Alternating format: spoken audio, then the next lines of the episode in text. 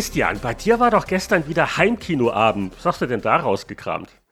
Ja, Heinrich, ein ganz abenteuerliches, buntes Spektakel habe ich mir angeschaut und es basiert auf einem der berühmtesten Videospiele aller Zeiten. Vielleicht uh. kannst du mir sagen, welches das ist. Es spielte in einer dunklen, dystopischen Stadt, die von Dinosauriern beherrscht wird, beziehungsweise von den menschlichen Nachfahren von Dinosauriern. Und ein finsterer Herrscher probiert ein Stück Meteorit in die Hände zu kriegen, mit dem er ein Portal in unsere Welt öffnen kann. Sagt dir das was? äh, nein, noch nicht. Gib mal noch einen weiteren Hint. Also die Hauptfiguren sind Klempner. Oh, also es gibt natürlich zwei ganz berühmte Klempner in der Videospielgeschichte. Die haben aber mit solchen düsteren Dystopien in der Regel wenig zu tun und damit den Toren und den Dimensionen. Das ist doch ein wenig verwunderlich, aber ich glaube, der, der ganze Film ist ein wenig verwunderlich. Ja, herzlich willkommen bei Pixel Kino, der Begegnungsstätte von Film und Spiel mit Christian Genzel und Heinrich Lehnhardt. Hallo Heinrich. Hallo Christian. Und während im Jahr 2023 der aufwendige neue Super Mario Animationsfilm in den Kinos läuft, haben wir natürlich nichts Besseres zu tun, als uns einem, kann man sagen, Schandfleck der Spielumsetzungsgeschichte zu widmen. Denn 30 Jahre vorher gab es ja schon mal den einen Super Mario Film. Ja, und äh, bei Schandfleck muss ich sofort natürlich widersprechen. Also, aber ja, erheben wir uns die Diskussion vielleicht für nachher auf. Und das ist ja heute alles ganz aufregend, denn bei unserer ersten Episode zu Predator hatten wir die Spielumsetzung einer Filmvorlage uns angesehen. Aber wir können das ja auch umgekehrt offensichtlich. Und da fangen wir natürlich mit dem allerersten an. Super Mario Bros. 1993 war der allererste Spielfilm, Live-Action-Spielfilm, der aus einem Videospiel herausgemacht wurde. Der perfekte Platz, um darüber zu reden, oder? Ja, und ein Film, der Nintendo ausreichend traumatisiert hat, damit sie dann jahrzehntelang von weiteren Plänen Abstand genommen hatten.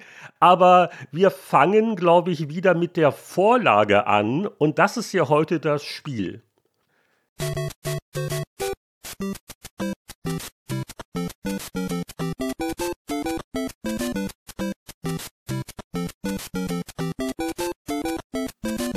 Super Mario Bros. ist das Spiel, dem zugeschrieben wird, dass es die Videospielindustrie gerettet, wiederbelebt hat. Es war ein Spiel, das großen Anteil daran hatte, dass nach dem Marktcrash so von 83, 84 auch im Westen Videospielkonsolen auf einmal wieder angesagt waren und sich blendend verkauft haben.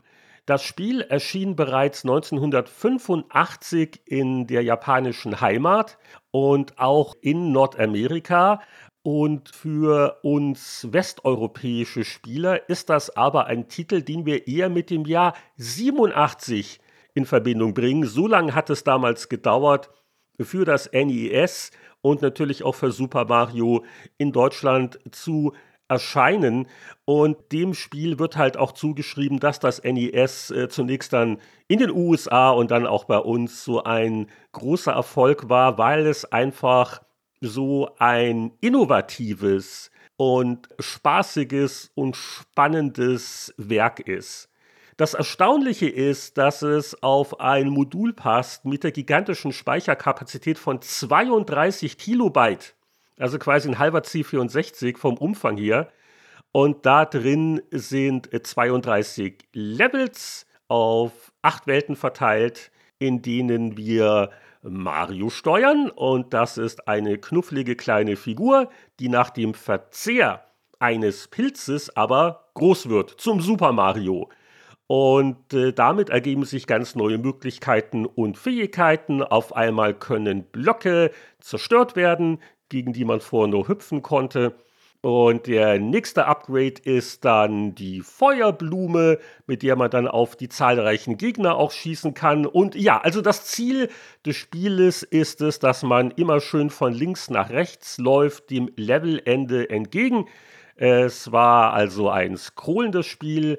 Es war ein verkapptes Abenteuerspiel Denn was neben einer ganz vorzüglichen Steuerung und raffinierten Level-Layouts den Titel wirklich ausgezeichnet hat, das waren die ganzen versteckten Extras. Nicht nur die offensichtlichen versteckten Extras in Form von Fragezeichenblöcken, gegen die man gedotzt ist und wo dann feine Sachen rauskamen, Extras oder Münzen oder was nicht alles, Nein, es ist ein Spiel, das in seiner Anleitung auch viele Dinge verschweigt. Also äh, unscheinbare, normal aussehende Blöcke könnten Extras enthalten. Oder es gibt Rohre, aus denen in der Regel bissige Piranha-Pflanzen herausragen, aber in manche dieser Rohre kann man hinabsteigen und Bonusräume entdecken. Oder und wer das das erste Mal erlebt hatte und nicht davon wusste, der kennt heute noch dieses Gefühl von diesem Moment, wenn man nämlich eine der Warpzonen entdeckt, wo man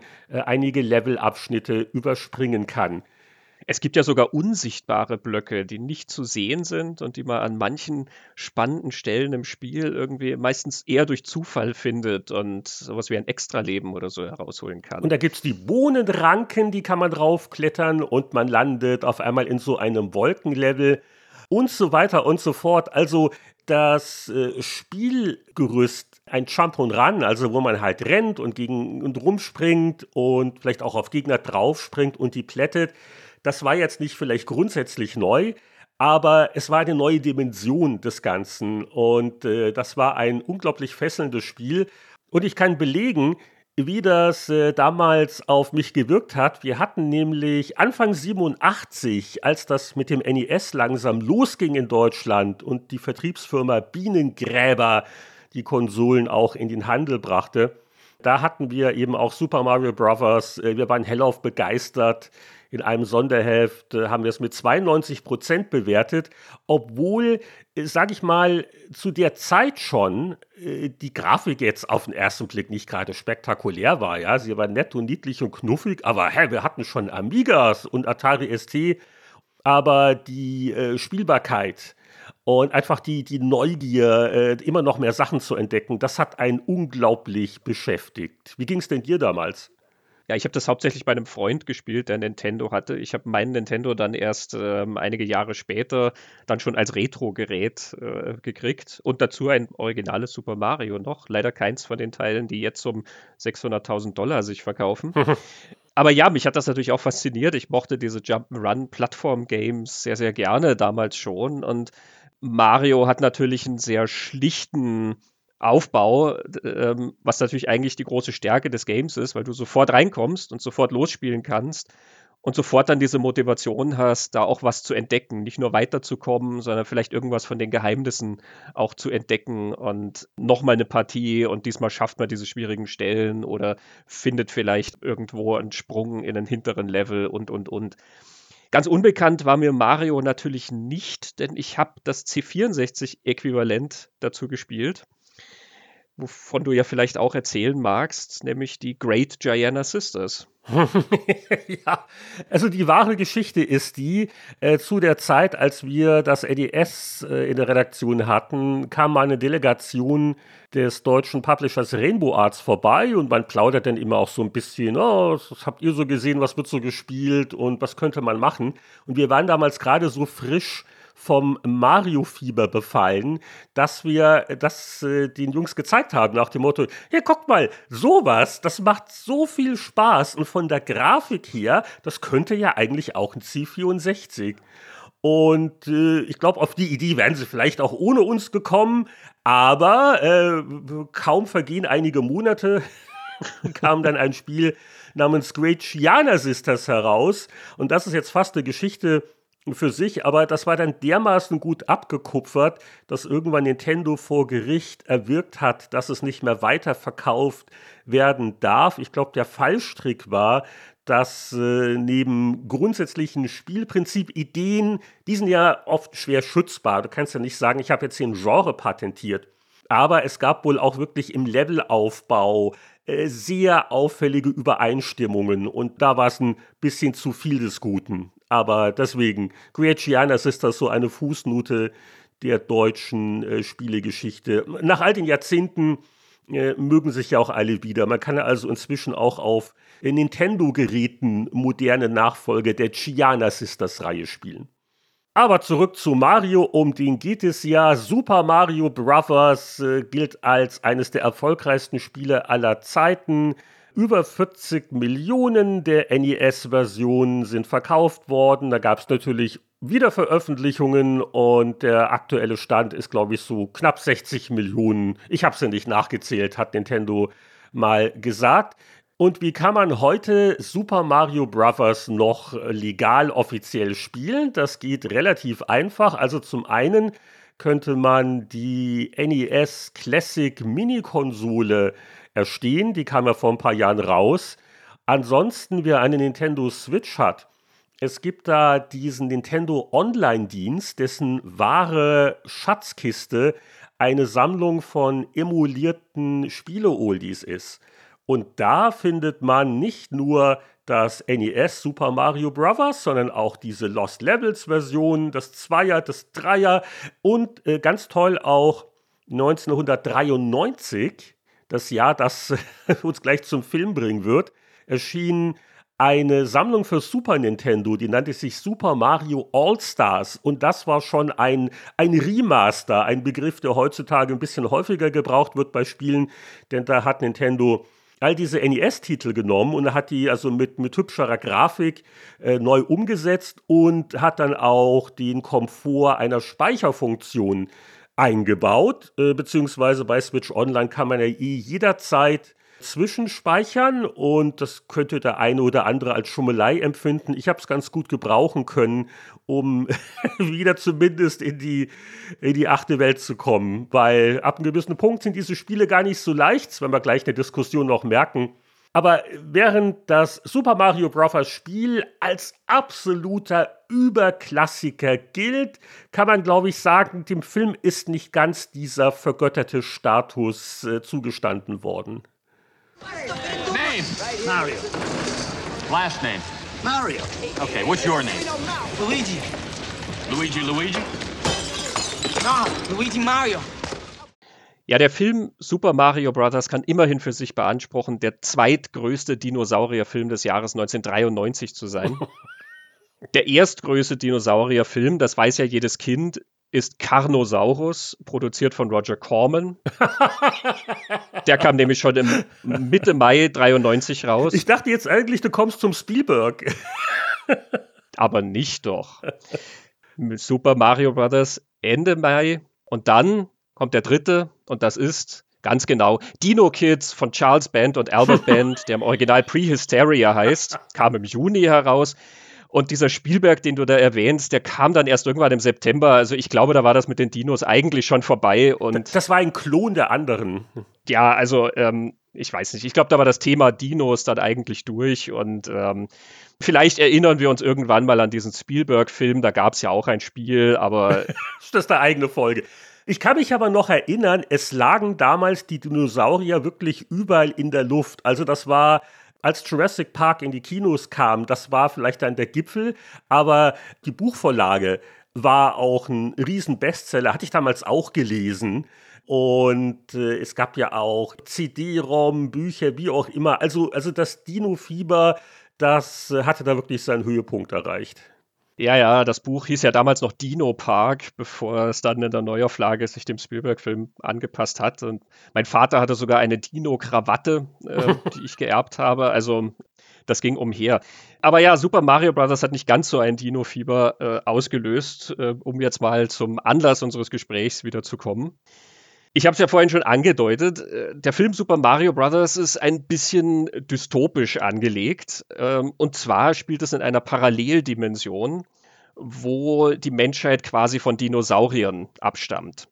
Da gibt es eine Stadt, die nennt sich Dino Hatton, im Gegensatz zu Manhattan natürlich, und die ist unter der Herrschaft vom bösen King Cooper, gespielt von Dennis Hopper.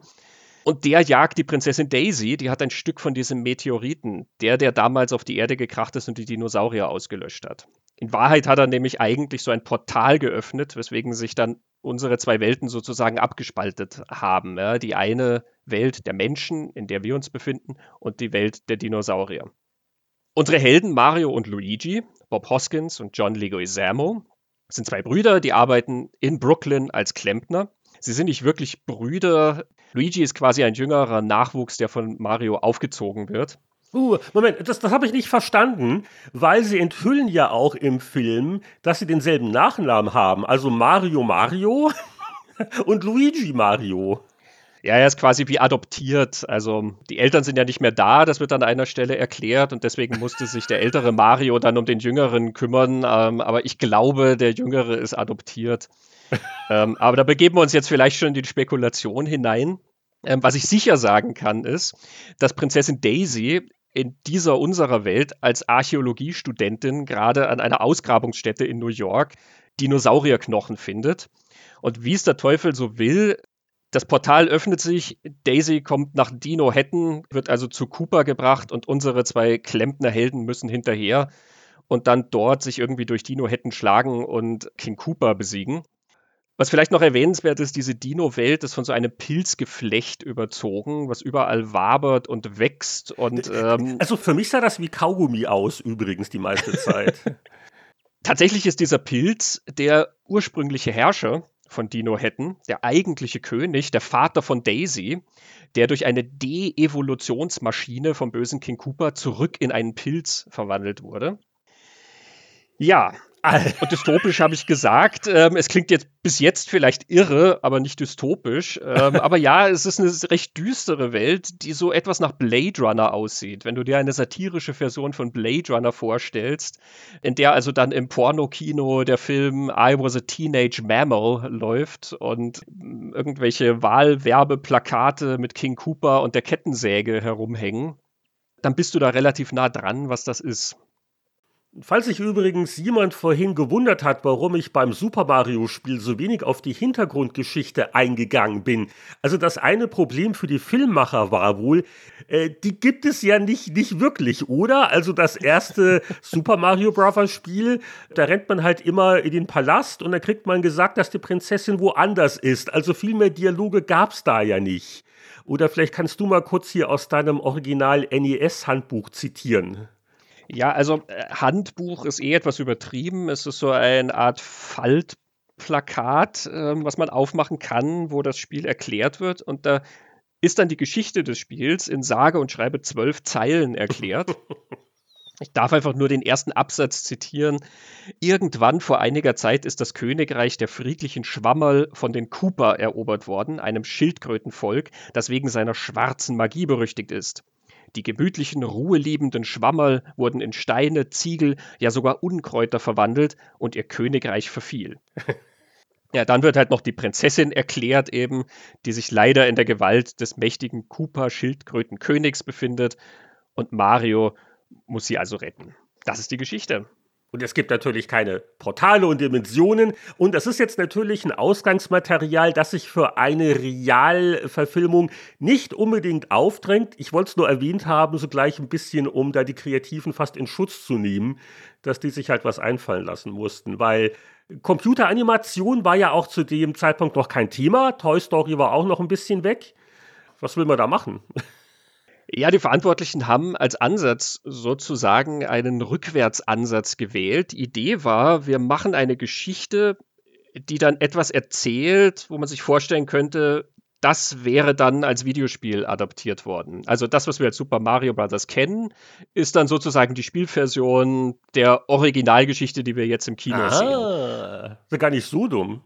Das ist tatsächlich auch, wenn du es dir so rum denkst, äh, macht es tatsächlich mehr Sinn, von dem, was du denkst, auch wenn der Tonfall nicht ganz trifft, aber trotzdem machen dann diese Elemente vom Spiel, die dann irgendwie in den Film sickern, ne, mit Pilzen und Münzen und den Schildkröten und so weiter, irgendwie etwas mehr Sinn. Vielleicht ein bisschen zur Entstehung von diesem Projekt, weil ich finde auch da, wenn man ein bisschen was über die Macher weiß und ein bisschen was über diese Entstehung, macht auch der Film wiederum mehr Sinn, beziehungsweise man versteht viel besser, was da den Machern im Kopf äh, war und äh, was vielleicht Probleme äh, hätten sein können, abgesehen eben von der Tatsache, dass es eigentlich keine Geschichte gab. Die beiden Regisseure vom Film, Rocky Morton und Annabelle Jankel, die waren damals verheiratet, die haben alles im Team gearbeitet, die waren als Musikvideoregisseure bekannt. Die waren auch sehr computerinteressiert und haben unter anderem zum Beispiel so eine frühe Pirelli-Werbung gemacht mit einem CGI-Reifen. Die haben also schon sehr früh angefangen, Computergrafiken auch zu verwenden in ihren Projekten und haben sogar ein Buch rausgebracht über Creative Computer Graphics 1984, darüber, wie sich Computergrafiken entwickelt haben und wohin sie sich entwickeln werden. So gesehen waren sie also tatsächlich sehr geeignet äh, dafür, so eine Art Zusammenführung von Videospiel und Film zu betreuen. Was sie aber vor allen Dingen noch gemacht haben, ist die Show Max Headroom. Der eine oder andere mag sich in den 80ern an Max Headroom erinnern. Der virtuelle Moderator, der immer mit so einem leichten Stotterer, Hänger. This is Max Headroom. Erst durch eine Show äh, moderiert hat und dann tatsächlich eine eigene Serie noch bekam. Die Show, da liefen Musikvideos ähm, und es wurden auch Leute interviewt. Sting tauchte dann zum Beispiel auf und Max Headroom hat dann immer so vom Fernseher aus quasi launige Fragen gestellt und die hatte schon einen sehr eigenen Witz, diese Serie. Da wurde dann manchmal ein Werbeblock, der kam mit den Worten eingeleitet, der Preis für die schlechteste Werbung geht an. Und dann kam die Werbung.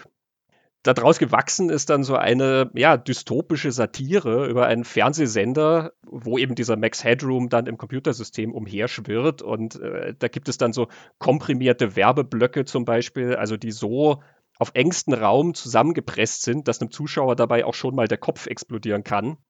Und man merkt an diesem Background, finde ich, ein bisschen, woher dieser Gedanke kommt, dass man Super Mario Brothers so ein bisschen als, als satirische Science-Fiction-Dystopie erzählt. Ich habe Cooper mit der Kettensäge erwähnt, also die Wahlwerbung für Cooper, wo du ihn dann mal mit der Kettensäge als Environmentalist siehst und mal siehst du ihn mit so einem kleinen Baby am Arm, wo dann da steht, das ist Cooper, der Sensible. Im Hintergrund hängen manchmal Schilder, weil diese Soldaten von Cooper, das sind ja gigantische Echsen mit mini kleinen Köpfen. Und die sind ja alle sagenhaft dämlich. Und dann hängen so Schilder eben mit so Soldatensprüchen eben. Walk tall, be proud, become a Goomba. Also das ist schon ein sehr subversiver Witz, wie dann das Soldatentum so ein bisschen auf, naja, ne, gro große Körper, kleine Köpfe irgendwie reduziert wird. Es ist was, was eigentlich die Beteiligten alle gut fanden, das zu machen, was aber dann im Laufe der Entwicklung für Schwierigkeiten gesorgt hat. Da waren natürlich viele Köche dabei, nicht nur dieses Ehepaar, die das betreut hat und die Regie geführt haben, sondern die zwei Produzenten, Roland Joffe und Jake Eberts. Beide kommen von dem eher ernsten Background. Roland Joffe hat zum Beispiel The Killing Fields gemacht, diese Geschichte der Roten Khmer. Jake Eberts hat Gandhi produziert oder der mit dem Wolf tanzt. Und dann kommt irgendwann auch Disney ins Spiel und Disney will natürlich, dass das Ganze kindgerecht wird und ja, vor allen Dingen Nintendo selber, die werden wahrscheinlich auch eher in die Richtung gedacht haben. Das wundert mich jetzt nicht. Mich wundert eher, dass sie dann dieses Regisseurs-Duo verpflichtet haben. Da muss der Hintergedanke doch gewesen sein, ha, Videospielumsetzungen, die sind so ganz vorne dabei, was so Computergrafik angeht. Die haben da dann ein Gespür dafür? Also Nintendo hat tatsächlich gar nichts damit zu tun gehabt. Nintendo haben einfach die Rechte veräußert und haben quasi gesagt, macht mal. Sehr leichtsinnig.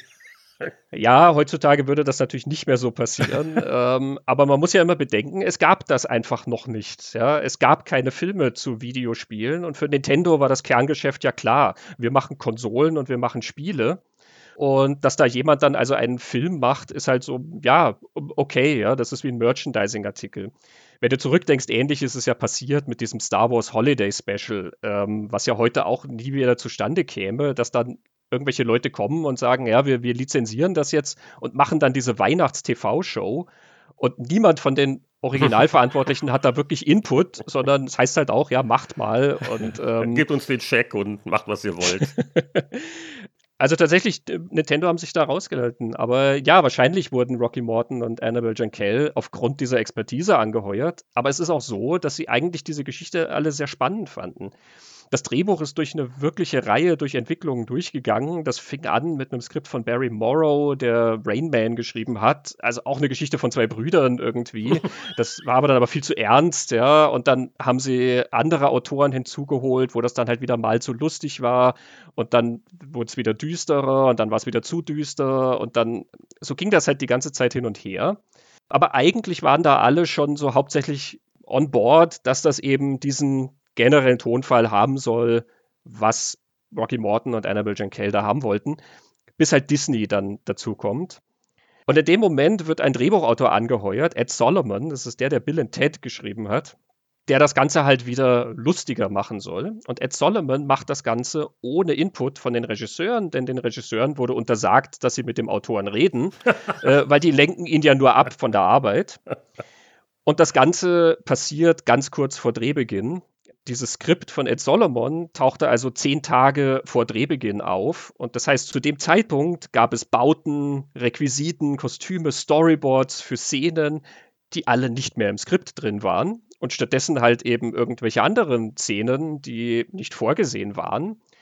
Und in dem Moment bricht also dann das komplette Chaos aus in dieser Produktion. Die Regisseure versuchen irgendwie dieses Skript, zu dem sie also ja mehr oder weniger gezwungen werden. Die Option ist einfach nur aussteigen oder durchmarschieren Sie versuchen das irgendwie durchzuziehen und den Film halt dabei zu retten, ähm, aber haben halt dann oft das Problem, dass nichts aneinander passt, dass Sachen nicht vorhanden sind, dass Elemente irgendwie aus dem Hut gezaubert werden müssen oder einfach nicht aneinander passen. An einer Stelle verbrennt Rocky Morton die Storyboards, die er gemacht hat, aus lauter Frust am Parkplatz vor dem Studio, weil sie haben ja eh nichts mehr mit dem zu tun, was er da eigentlich machen wollte. Und nach dem Dreh werden die beiden dann auch gar nicht mehr in den Schneideraum gelassen und müssen sich einklagen, dass sie dann überhaupt wieder den Film im Schnitt betreuen dürfen. Die Produzenten machen dann rückgängig, was die beiden im Schnitt machen. Es ist, wenn man noch tiefer einsteigt, eigentlich eine ganz, ganz große Tragödie. Es ist eine der großen Chaosproduktionen der Hollywood-Geschichte. Was mich wundert, ist, dass da überhaupt der Film dann veröffentlicht worden ist. Ich glaube, heutzutage würde man den doch lieber einkassieren. Ich sag's aber so, du würdest dich wundern, bei wie vielen Filmen tatsächlich hinter den Kulissen sehr viel Probleme auftauchen, von denen man nicht immer was mitkriegt. Hm. Bei dem Film mag es äh, etwas extremer noch gewesen sein, aber es ist jetzt nicht unüblich, dass große Hollywood-Produktionen zum Beispiel das Drehbuch während des Drehs immer wieder überarbeiten, weil halt Leute nervös werden, weil so viel Geld auf dem Spiel steht und weil einfach gewisse Szenen gesehen werden, wo dann irgendein Produzent sagt, ah, ich bin mir nicht sicher, ob das funktioniert und dann schreibt man das jetzt lieber um oder das Geld geht aus, gibt's auch, also müssen wir halt kürzen. Auch das war bei Super Mario der Fall, dass dann zwei von den früheren Autoren zurückgeholt wurden und deren Job war dann einfach zu kürzen. Also streicht Szenen raus, damit wir weniger zu drehen haben. Das gar die Anweisung vom Studio. Und das Problem ist auch da natürlich, dass du dann damit ja Brücken verlierst zwischen den Szenen und sie haben probiert, das irgendwie ja. so zu lösen. Es hat dem Film nicht gut getan. Das wäre so schon mal meine Ankündigung, was die Logik angeht. Äh, es ist ähm, sehr, sehr traurig und ähm, es hat natürlich auch die Karriere der beiden Regisseure dann nachhaltig beschädigt. Ich habe ja ein Interview mit Rocky Morton, mit dem Regisseur von Super Mario Bros. gemacht für meinen Podcast Talking Pictures. Und er sagt also vom Skript, von dem, was er sich vorgestellt hat, sind vielleicht 40 Prozent im Film, visuell sind es vielleicht 60 Prozent, aber letzten Endes ist halt ein Film rausgekommen, der ja von vielen Köchen stammt und aber irgendwie nicht in seinen Zutaten ganz zusammengeht. Sagen wir es mal so. Ja, und da du uns einen Clip mitgebracht hast, können wir ja mal kurz reinhören, ein paar Minuten Rocky Morton im Originalton. I mean, if you look at the film, it's unique, and uh, because there was nothing like it before. You know, I mean, what I'd done previously was Max Headroom, and that was the same thing. Before Max Headroom, there was no artificial intelligence character on the TV. Uh, and the same with Super Mario Brothers. Max was a huge success, but Super Mario was uh, a, a, disaster, a failure. Uh, but you know, I, th- I, think it was a glorious failure. You know, the main reason it was it was a failure, though, was because of the the rewrites, the constant rewrites, mm-hmm. because of the nervousness of the producers and the fear um, that they wouldn't be able to sell such a dark movie. So it was constantly what I what I I used to call it de-written. It was constantly de-written. so the the bar was lowered and lowered and lowered, and um, also with with each writer that came on, because there was a complexity to the story, they didn't really get it, and they were just like writing series of gags in the end. You know, like the guys running into a sheet of plate glass. I mean, I mm. had to mm. shoot that, but I knew it was just stupid. Mm. But I was forced to shoot it. and there were there were all these gags in it, and and it was just embarrassing to me to have to shoot this shit. But I did, you know, because it, I, I, thought in some naive way I could somehow save the movie in the edit, but it was impossible mm-hmm. because the the script was so different from our original story, which actually made sense. Mm-hmm. I mean, obviously, you know, we're not going to go in to make a movie that doesn't make sense, even though we ended up with a movie that didn't make sense. Ja, das ist die Kurzfassung. Wer es länger nachhören will, kann das Rocky Morton Interview in voller Länge auf Talking Pictures anhören. Ich finde sehr interessant, dass er den Film als Glorious Failure bezeichnet, als grandiosen Fehlschlag sozusagen. Ich finde, das fängt den Film auch sehr, sehr gut ein. Wie siehst du das? Ich habe den Film letzte Woche zum ersten Mal in meinem Leben gesehen, um jetzt hier die Diskussion äh, zu starten, wie sehr wurde die Vorlage eingefangen, wie gut ist die Umsetzung gelungen. Und ich kannte den Film natürlich vom Namen her. Er hat einen gewissen Ruf. Ich äh, habe auch damals so mitgekriegt, was drüber gesagt und geschrieben wurde. Ich hatte kein großes Verlangen, da ins Kino zu gehen. Und jetzt, so 30 Jahre später, also sagen wir es mal so, er ist nicht langweilig. Also man starrt äh, teilweise etwas fassungslos auf den Bildschirm und fragt sich wirklich, was als nächstes kommt. Der Film ist, er ist bunt, er ist laut, er ist absolut unberechenbar. Und ich weiß nicht, äh, Glorious ist schon relativ freundlich. Also er ist auf jeden Fall ein kurzweiliges Fehler, äh, würde ich mal sagen. Man sollte ihn schon mal gesehen haben, aber man muss auch mit einer gewissen Trash-Erwartungshaltung reingehen. Also, äh, ich habe mir amüsiert bis zum Ende angeguckt. Toll ist er nicht, aber es war was anderes. Ja, also ich bin da offensichtlich begeisterter als du. Ähm, der Film hat natürlich unglaubliche Schwächen. Ich habe es ja gesagt, gerade natürlich, was den, das Drehbuch angeht, natürlich aus dieser Geschichte heraus. Und auch was den Tonfall angeht, das geht dann irgendwie so damit einher, ne? dass das manchmal eben so eine etwas verschrobene Science-Fiction-Satire ist, eben Max Headroom. Und dann manchmal ist es halt wieder Slapstick. Und diese zwei Knallchargen von Cooper laufen da umher und stolpern und stottern und ich weiß nicht was und identifizieren die Prinzessin ja dann irgendwie nach, ähm, ja, zwei Arme, ein Kopf, zwei Beine, das muss sie sein. da muss man sich also auf sehr große Schwankungen irgendwie einstellen. Ähm, aber ich finde, dieser überbordende Ideenreichtum, den der Film hat, finde ich absolut faszinierend. Überbordende Ideen. Oh, du bist da heute sehr wohlwollend. Ich habe eine Lieblingsszene. Ich musste also wirklich mir das gleich aufschreiben, weil ich konnte es nicht fassen. Also, wohlgemerkt, in der Umsetzung des kinderfreundlichen Super Mario Videospiels gibt es ein Handlungselement, das nämlich dieses sehr wichtige Meteoritensplitterstück, das landet quasi am Busen von Big Bertha, the Bouncer of the Boom Boom Bar. Und das ist eine äh, voluminöse Dame in Rot gekleidet, die mit so Raketenplateauschuhen durch die Gegend düst. Und habe ich das richtig gesehen oder habe ich einen Albtraum gehabt? Und in einer Szene Bob Hoskins als Mario, es wird natürlich Musik gespielt, es wird getanzt in der Boom Boom Bar und er vergräbt also da sein Gesicht im Ausschnitt von Big Bertha, um äh, sich das Splitterstück zu holen. Und da musste man mich schon kneifen oder, oder wiederbeleben. Das war schon sehr absurd.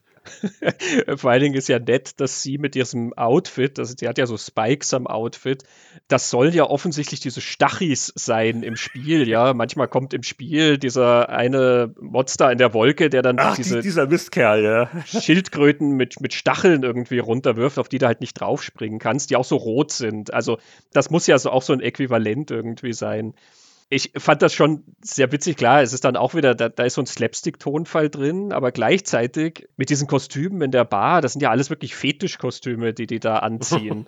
ähm, da hast du halt wieder so ein, so ein Touch von dem, was die eigentlich, glaube ich, haben wollten stell dir die Szene mal mit ein bisschen weniger Slapstick vor und stell sie dir mit einer anderen Musik vor, denn mit der Musik hatten die Regisseure ja auch nichts zu tun. Die wollten ja sowas wie Sonic Youth da drauf packen und Elektronik und Post-Punk und ich weiß nicht was. Und kriegen halt stattdessen Roxette und Marky Mark geliefert. dann hast du halt auch wieder so eine Cyberpunk-Sequenz da irgendwie mit einem sehr, sehr schrägen Witz, die da drin ist. Und ähm, klar, also alles das existiert im Film halt immer gleichzeitig. Du kannst den Film nicht auseinandernehmen und dann halt sagen, dieses eine Element ist sozusagen jetzt von denen und das ist von jemand anderem und so, sondern es ist, es kommt halt immer alles gleichzeitig und übereinander gelagert. Aber gerade diese Verflechtung und gerade diese Tatsache, dass da halt dauernd staunt, was jetzt gerade passiert, finde ich, macht ihn dann halt so, so unglaublich interessant. Es ist auf jeden Fall ein Film, der, der wie kein anderer ist. Ja, also das würde ich auch unterschreiben. Und ich finde es auch bemerkenswert, wie sich da die Schauspieler teilweise reinhängen. Den Bob Hoskins würde ich gern mal in einem ernsten Sozialdrama sehen, wo er Mario spielt. Also das äh, kommt so ansatzweise rüber. Also der hängt sich da schon rein. Oder der Dennis Hopper, ich weiß nicht, welche Version des Drehbuchs er ursprünglich gelesen hat, um da sein Ja-Wort zu geben. Der wird sich ja auch dann gefragt haben, was geht hier jetzt ab am Set. Aber der, der versucht schon, also wie es halt so kann, ganz überzeugend diesen Oberbösewicht zu geben. Ja, und also ich finde beide auch grandios. Ähm, es zeugt davon, was für gute Schauspieler sie sind, denn beide waren absolut unglücklich. Bob Hoskins hat später in einem Interview gesagt, dass der Film seine größte Fehlentscheidung war. Und wenn er einen Film aus seiner Filmografie streichen könnte, wäre es Super Mario Brothers. Man liest auch gerüchteweise, dass er und John Leguizamo, der den Luigi gespielt hat, dass die dann auch öfter mal was getrunken haben am Set, um halt irgendwie den Dreh zu überstehen. Dennis Hopper muss sich unglaublich aufgeregt haben und muss unglaublich sperrig gewesen sein und die Leute beschimpft haben, weil ihm das halt alles viel zu unprofessionell war, dieses ganze Chaos. Einer der Autoren erzählt dann, dass weil sie halt ja immer diese Szenen neu schreiben mussten und anpassen mussten und das ja immer so für Tag für Tag passiert ist, dass also Dennis Hopper da an einer Stelle wirklich so unwirsch war, dass er die Autoren gezwungen hat, ein Wörterbuch aufzuschlagen, in dem das Wort Schauspielern steht. und hat ihnen dann erklärt eben, wenn er diesen Text jetzt lernt, dann können sie ihm den nicht einfach wieder wegstreichen. Also wenn Dennis Hopper sowas von mir verlangen würde, ich täte auch klein beigeben. Mit dem möchte ich mich nicht anlegen. Er ist schon ein formidabler Bösewicht. Ne? Ist, in den 90ern hat er ja sehr schöne solche Rollen gehabt, auch in Speed oder Waterworld dann.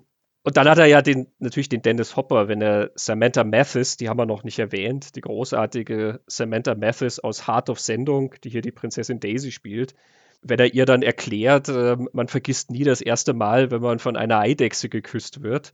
Und das macht er mit diesem Dennis Hopper-Blick aus Blue Velvet irgendwie. Schon schräg. ja. Und es gibt ja durchaus Bemühungen, irgendwie äh, die Spielwelt noch in Details aufzugreifen. Also ganz putzig sind natürlich die kleinen Aufziehbomben, die so, so rumlaufen. Wie gesagt, also das mit den Pilzen, das hat dagegen für mich überhaupt nicht funktioniert. Das äh, war schon eher Krampf als sonst was. Aber lass uns doch vielleicht noch mal äh, auch auf das Spiel zurückblicken, weil wir haben es ja beide jetzt noch mal frisch gespielt mit den Reflexen der Gegenwart sozusagen, alles nicht so leicht.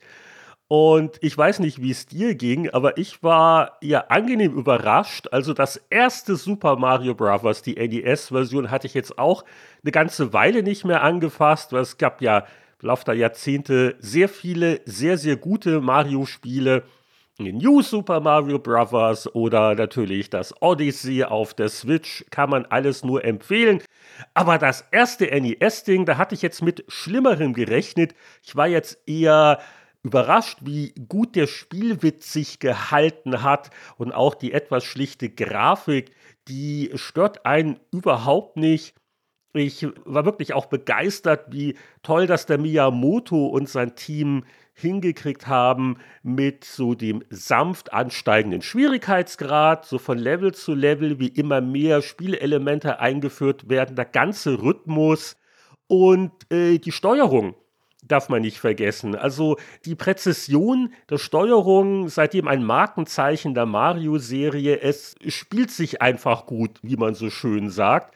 Und äh, das ist auch heute noch ein absolut spannendes, vergnügliches, wenn auch nach heutigen Maßstäben nicht mehr so ganz leichtes Spiel.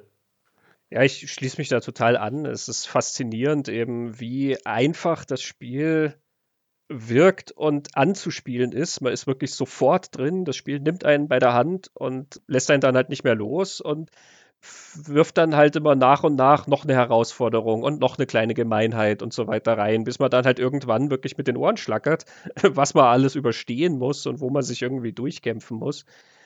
Und ich finde auch die äh, Grafik, wie du gesagt hast, die ja damals schon nicht toll war, ähm, aber sie funktioniert, weil sie halt diese Comic-Ästhetik hat, weil sie ja nie irgendwie sozusagen darauf gedacht ist, jetzt mit irgendwas anzugeben, irgendwas groß auszustellen oder sowas. Sie hat diese, naja, diese Nintendo-Niedlichkeit, die halt sich bei vielen Sachen von denen durchzieht und funktioniert deswegen im Rückblick auch immer noch total gut. Natürlich auch ein Grund, warum es so merkwürdig ist, daraus einen Realfilm zu machen. Ne? Wenn Super Mario Bros. ein sag mal, regulär erfolgreiches Spiel gewesen wäre, wäre ja nie jemand auf den Gedanken gekommen, aus dem irgendwie einen Realfilm zu machen, denn es hätte ja damals auch schon diverse Spiele gegeben, die sich viel, viel mehr fürs Kino geeignet hätten. Aber da hat man einfach auf die Namen geguckt und wie viele Leute wissen, wer Mario ist. Und das war zu der Zeit, genau. war Mario so weit vor allem anderen in der Spielewelt. Das muss den Ausschlag gegeben haben. Ja, genau. Und also mir geht es auch so, dass ich, wenn ich das spiele, ähm, dass ich, ja, ich komme weiter, als ich gedacht hätte.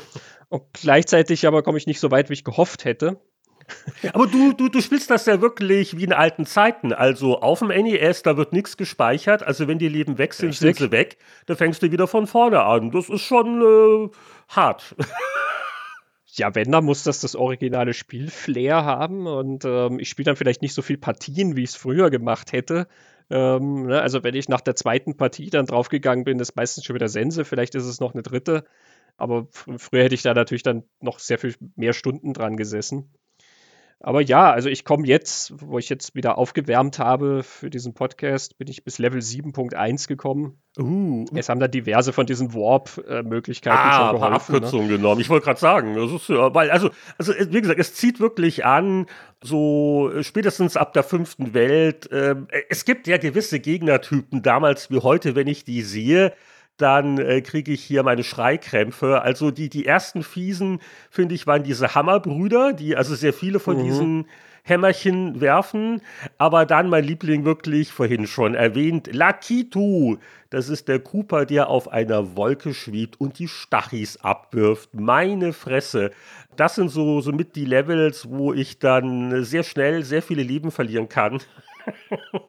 Ja, wobei, wenn du den Schuss hast, sind die ja nicht so tragisch, die Levels. Wenn du den Schuss verloren hast, dann werden die wirklich biestig. Ja, das ist bei mir meist der Fall. Und das ist ja auch eine der Genialitäten in dem Design. Es gibt übrigens, hier auch der Hinweis, auf unserer wunderbaren Webseite pixelkino-podcast.com da gibt es ja auch Zusammenfassungen der Episoden, so mit Timecodes. Und da verlinken wir ja auch gerne, wie das Interview von Christian und es gab vor ein paar Jahren äh, von Nintendo zu einem Super Mario-Jubiläum ein ganz tolles Interview.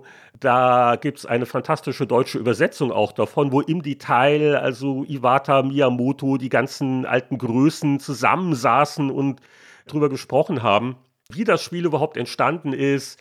Von Excite Bike, die Scroll-Routine, von einem anderen Spiel kam die Idee, das Breit mal zu verdoppeln und so weiter und so fort. Aber was ich nochmal wirklich hervorheben wollte, ist eben diese geniale Designentscheidung zu sagen, also wenn der Mario groß ist, der Super Mario, das ist dann wie so ein, ein Puffer, ein Leben.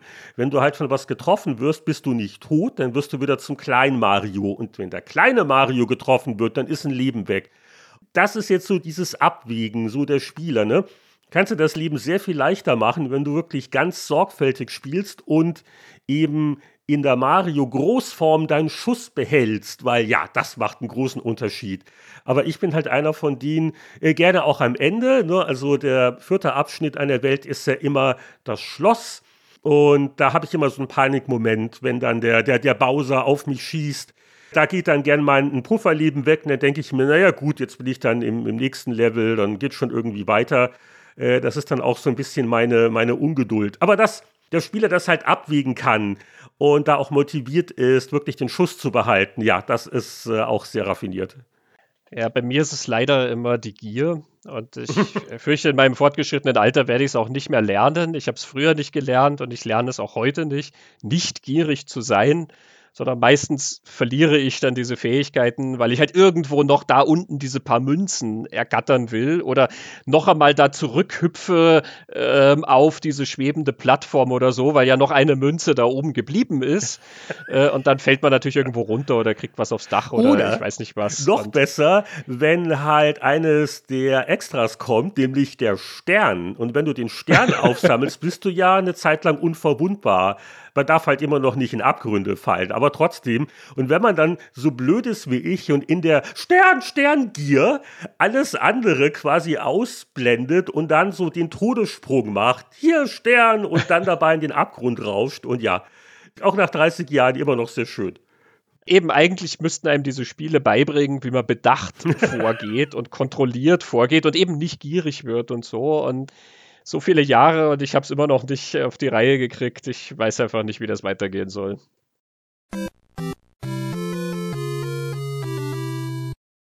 Auf jeden Fall finde ich das heute total nett, weil wenn man von Spielen redet, die auf Filmen basieren, sind ja eher selten große Meisterwerke dabei.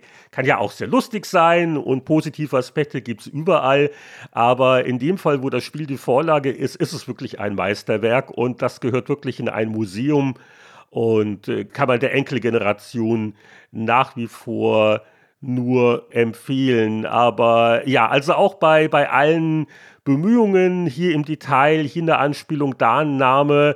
Gegen Ende des Films haben Mario und Luigi ja auch so ein bisschen das Farbschema bei ihren Klamotten, wie man es aus den Spielen kennt.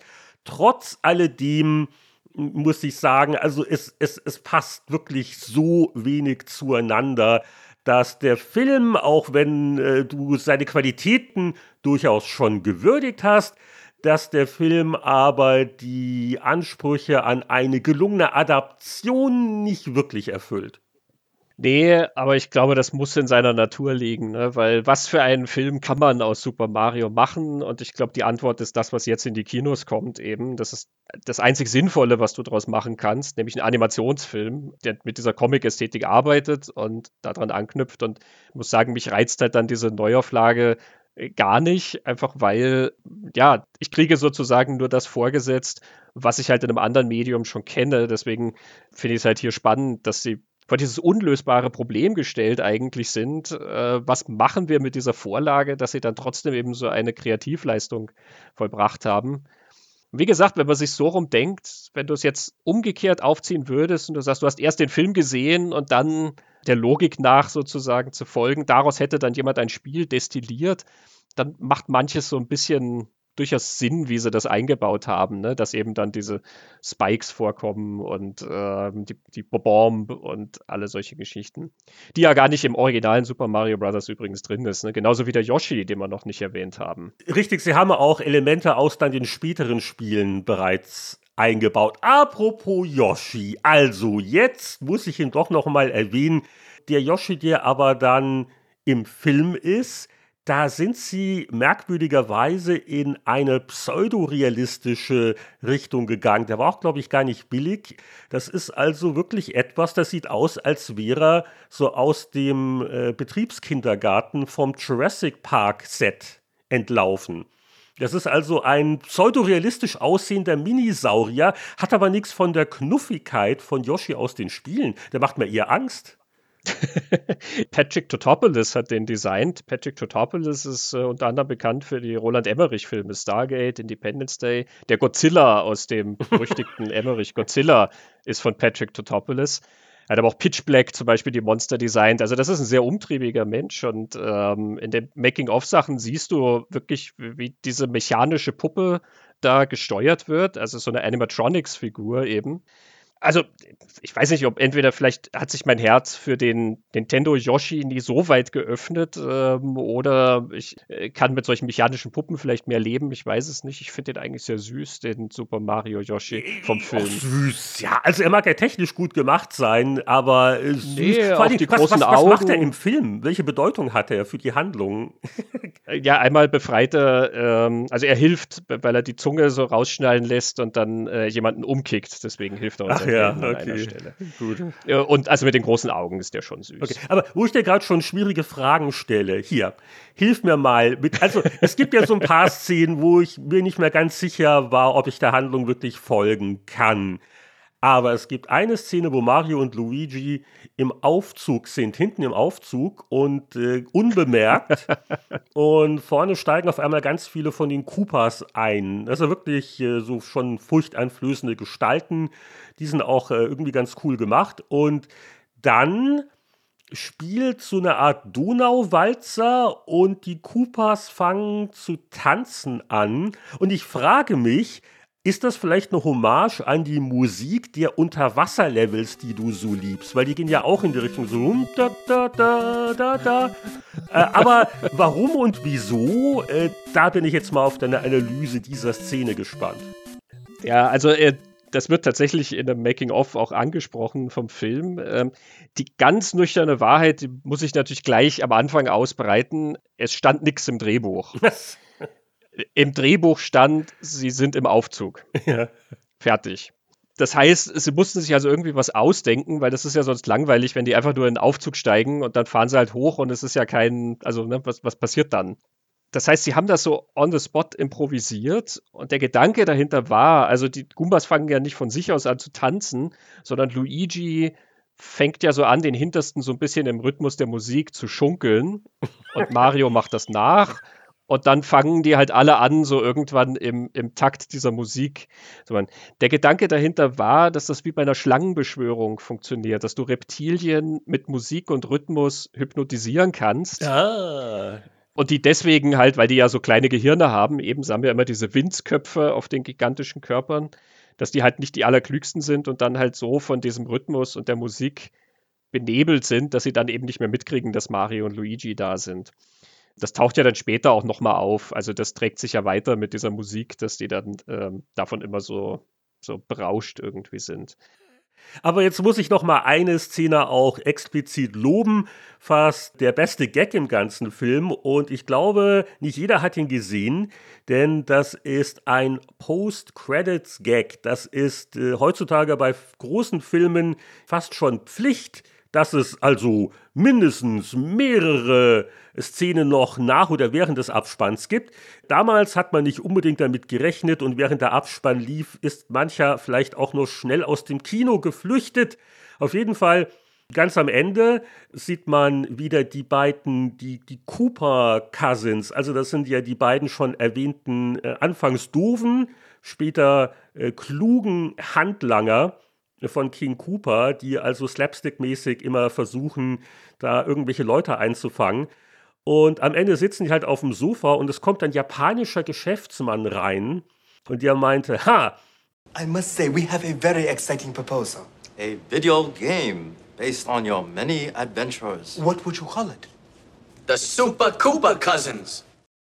Ist aber natürlich eigentlich schade, wenn deine Lieblingsszene im Film eine ist, die erst nach dem Abspann kommt. Ne? Ich hätte die ja auch fast gar nicht wahrgenommen, aber ich war erstmal so wirklich überwältigt, dass da ein äh, Roxette-Lied, das ich auch nicht wirklich kannte, während des Abspanns läuft und dann auch mit der Mitanseherin natürlich angeregt darüber diskutiert, was wir gerade gesehen haben. Und dann kam auf einmal nochmal dieser, dieser Abspanns-Gag und äh, da habe ich nochmal dann die Lautstärke hoch gedreht. Nicht, dass ich die jetzt Roxette runtergedreht hätte. Alle Roxette-Fans äh, schreiben gleich böse Briefe. Also.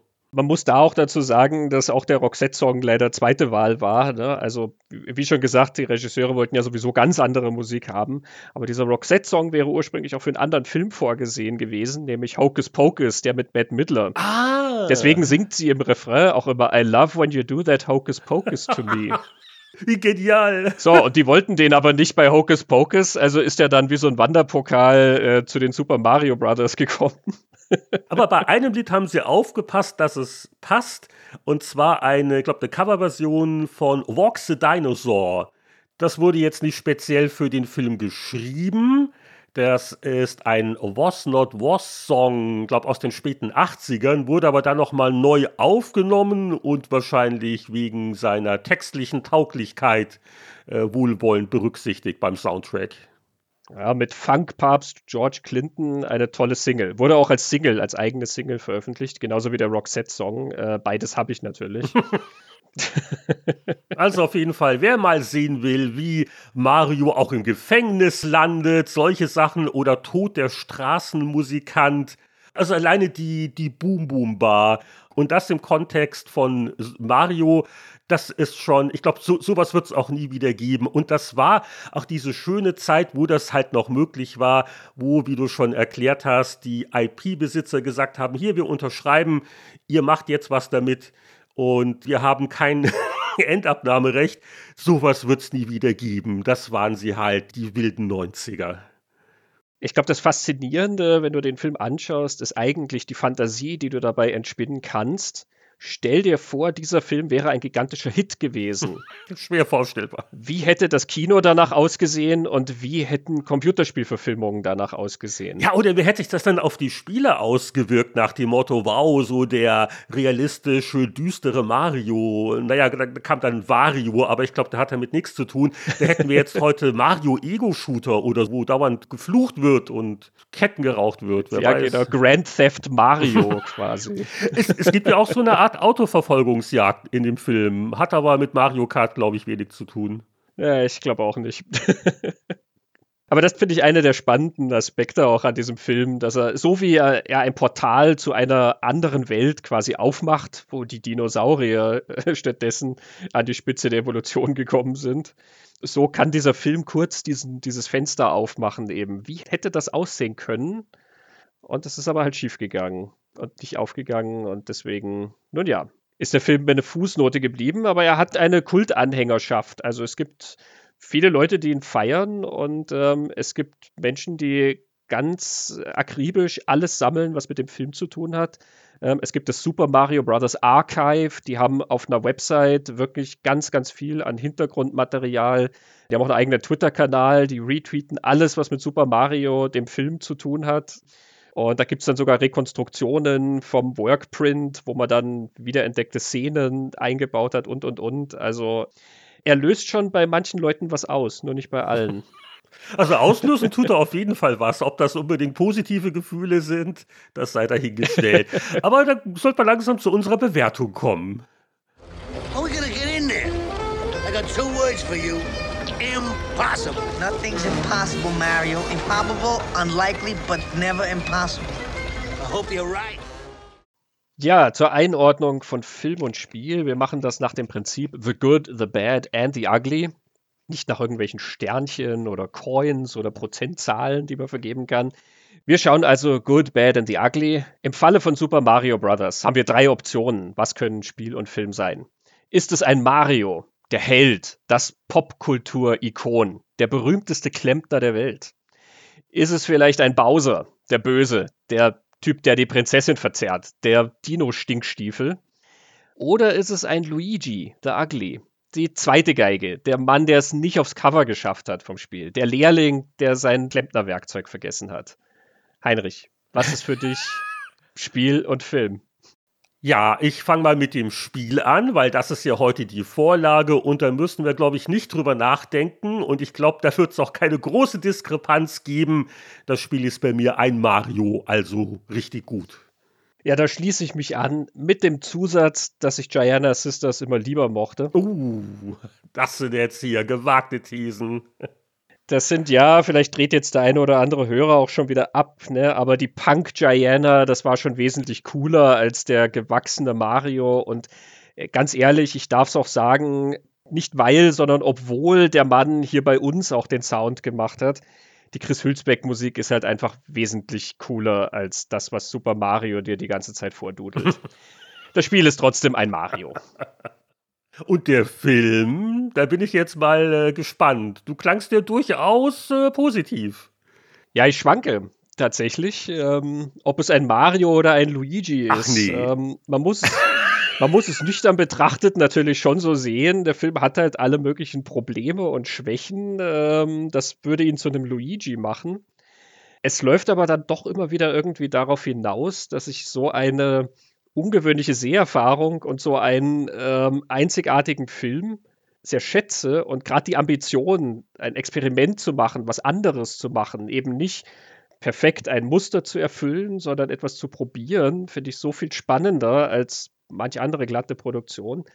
Und da neige ich dann manchmal dazu, ob es nicht vielleicht doch ein heimlicher Mario sein könnte. Uh, du kannst doch ein bisschen grübeln. Bei mir ist es relativ eindeutig. also auch, wenn ich so ein, zwei skurrile Aspekte durchaus zu schätzen weiß. Und ich habe ihn ja bis zum Ende angeguckt. Ich bin dabei wach geblieben. Aber also Filme, wo die Handlung dermaßen konfus ist und wo ich dann nur noch mit den Schultern zucke. Also spätestens in der zweiten Hälfte war klar, für mich ist es ein Bowser, ein Cooper, ein Bad. Schade, schade. Vielleicht, vielleicht musst du ihn ein zweites, ein drittes, ein viertes Mal schauen. Das, da brauche ich noch ein paar Incentives. Vielleicht, wenn du äh, auf dem Original NES äh, das Super Mario komplett durchgespielt hast. 8.4, schick mir ein Beweisbild, dann gucke ich mir den Film noch mal an. Challenge accepted. Christian, wow, das war jetzt ein echter Spaß und ein faszinierender Kontrast, ein Klassiker der Spielegeschichte und ein nicht ganz Klassiker der Filmgeschichte, aber dessen Entstehungsgeschichte alleine aber fast schon die ganze Episode hier wert war. Ja, absolut. Ein spannender Blick und irgendwie immer eine, eine spannende Debatte um dieses Stück Popkultur und diesen Startschuss für ganz, ganz viele Videospielverfilmungen, von denen wir uns ja dann auch noch die eine oder andere in späteren Episoden vorknüpfen werden. Aber ja, und damit ihr nichts versäumt, was wir so treiben, bitten wir euch, dass ihr unseren Podcast-Feed abonniert auf der Plattform eurer Wahl. Und eine Übersicht mit dem RSS-Feed findet ihr auf pixelkino-podcast.com und wir werden bald wieder anrücken, um ein Spiel auf Basis eines Films oder manchmal auch umgekehrt vorzustellen.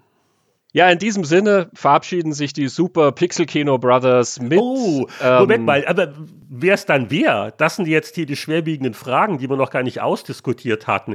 Ich mochte ja äh, Luigi immer ganz gerne, weil der auch in späteren Spielen so ein bisschen auch so der nette Underdog war, der immer dann Angst vor irgendwelchen Sachen hatte. Mit dem kann ich mich gut identifizieren. Ja, aber vom Look her aus alten Powerplay-Zeiten äh, bist du der der Schnurrbartträger. Das heißt, du musst Mario ich sein. Ich muss Mario Heinrich. sein. Naja, also ich kann ja noch ein paar, paar Tipps geben, da kannst du auch noch was wachsen lassen. Dann gehst du auch noch als Mario durch. Und dann kannst du auch mal im Unterhemd nach einem langen Tag mit Klempnerarbeiten am Küchentisch sitzen mit deiner, wie heißt sie im Film? Marios Freundin, habe ich ja auch nicht gewusst. Äh, Daniela. auch an dir ist vielleicht dann Mario verloren gegangen. Ja, ich würde mich auch sofort wieder auf neue Abenteuer stürzen. Also, die Pixelkino Brothers mit Mario Lehnhardt und Luigi Genzel. Vielen Dank fürs Zuhören. Auf bald. Ciao. Tschüss.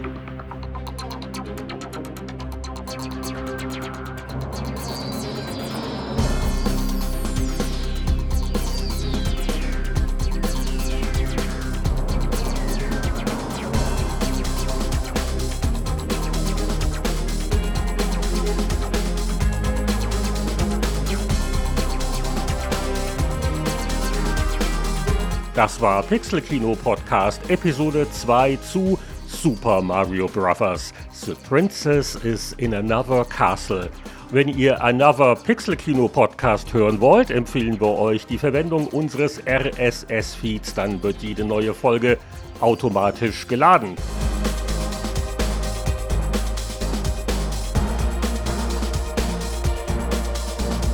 Alle weiteren Informationen findet ihr auf pixelkino-podcast.com.